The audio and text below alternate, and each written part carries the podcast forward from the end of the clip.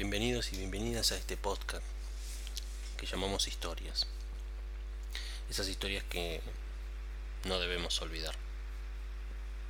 Hoy hablaremos sobre la ciudad de Pripyat, en Ucrania, la cual se encontraba a 3 kilómetros de la planta nuclear de Chernóbil y la cual sufrió el peor accidente nuclear de la historia.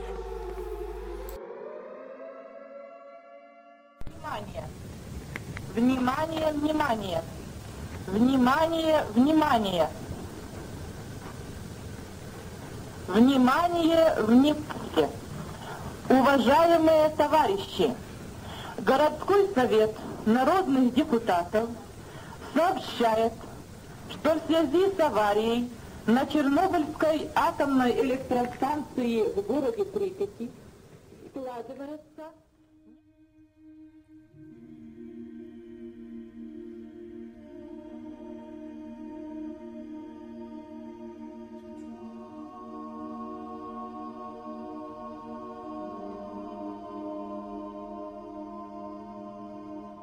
26 de abril de 1986 en Pripyat, Ucrania. Adultos y niños contemplaban asustados cómo el sol salía en el medio de la noche. A 6 kilómetros de sus casas, el reactor número 4 de Chernóbil había estallado por los aires, abriendo al parecer la caja de Pandora. Al día siguiente, con la promesa de que sería temporal, dejaron todo para resguardarse de una amenaza invisible. Más de 30 años después, luego de saqueos y destrucción, el paisaje es desolador. La miniserie emitida por HBO en 2019 potenció aún más la curiosidad de visitar la ciudad, ver con nuestros propios ojos que en el medio de esa jungla hay edificios, avenidas, plazas, monumentos, clubes, escuelas, cines, supermercados y hospitales. El tour cuesta unos 120 euros y dura unas 10 horas. Allí se darán instrucciones de cómo evitar la radiación.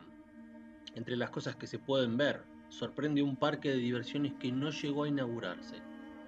Hacia las afueras de la ciudad sobresale el sarcófago, un escudo que contiene el reactor número 4. Vaya a saber uno qué fuerzas de la física habitan allí.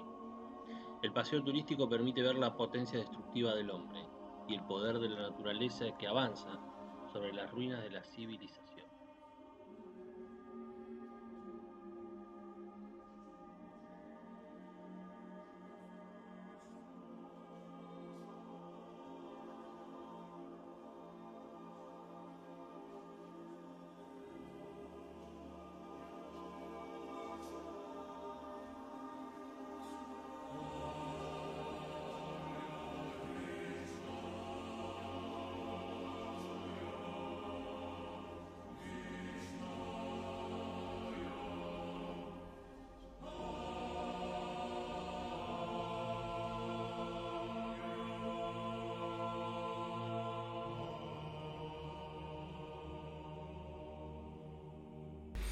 El peligro real es que si escuchamos suficientes mentiras, entonces no podremos reconocer la verdad.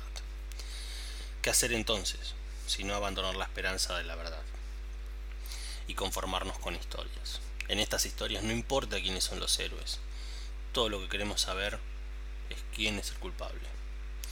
En esta historia fue Anatoly Diatlov, un hombre arrogante y desagradable. Él estaba a cargo esa noche. Él dio las órdenes y no tenía amigos, o al menos no amigos importantes. Recibió diseños de trabajo forzados por administración irresponsable. ¿Eso qué significa? Nadie sabe y no importa. Lo que sí importa es que para ellos se hizo justicia. Verán, para ellos, un mundo justo es un mundo cuerdo. Y no hubo nada cuerdo en Chernóbil. Lo que pasó ahí, incluso todo lo que hicimos, todo fue absurdo. Valery Legasov, científico ruso a cargo del Comité de Investigación del Incidente Nuclear en Chernobyl.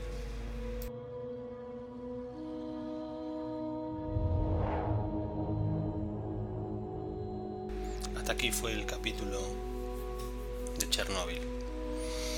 En este podcast le llamamos historias. Historias para no olvidar.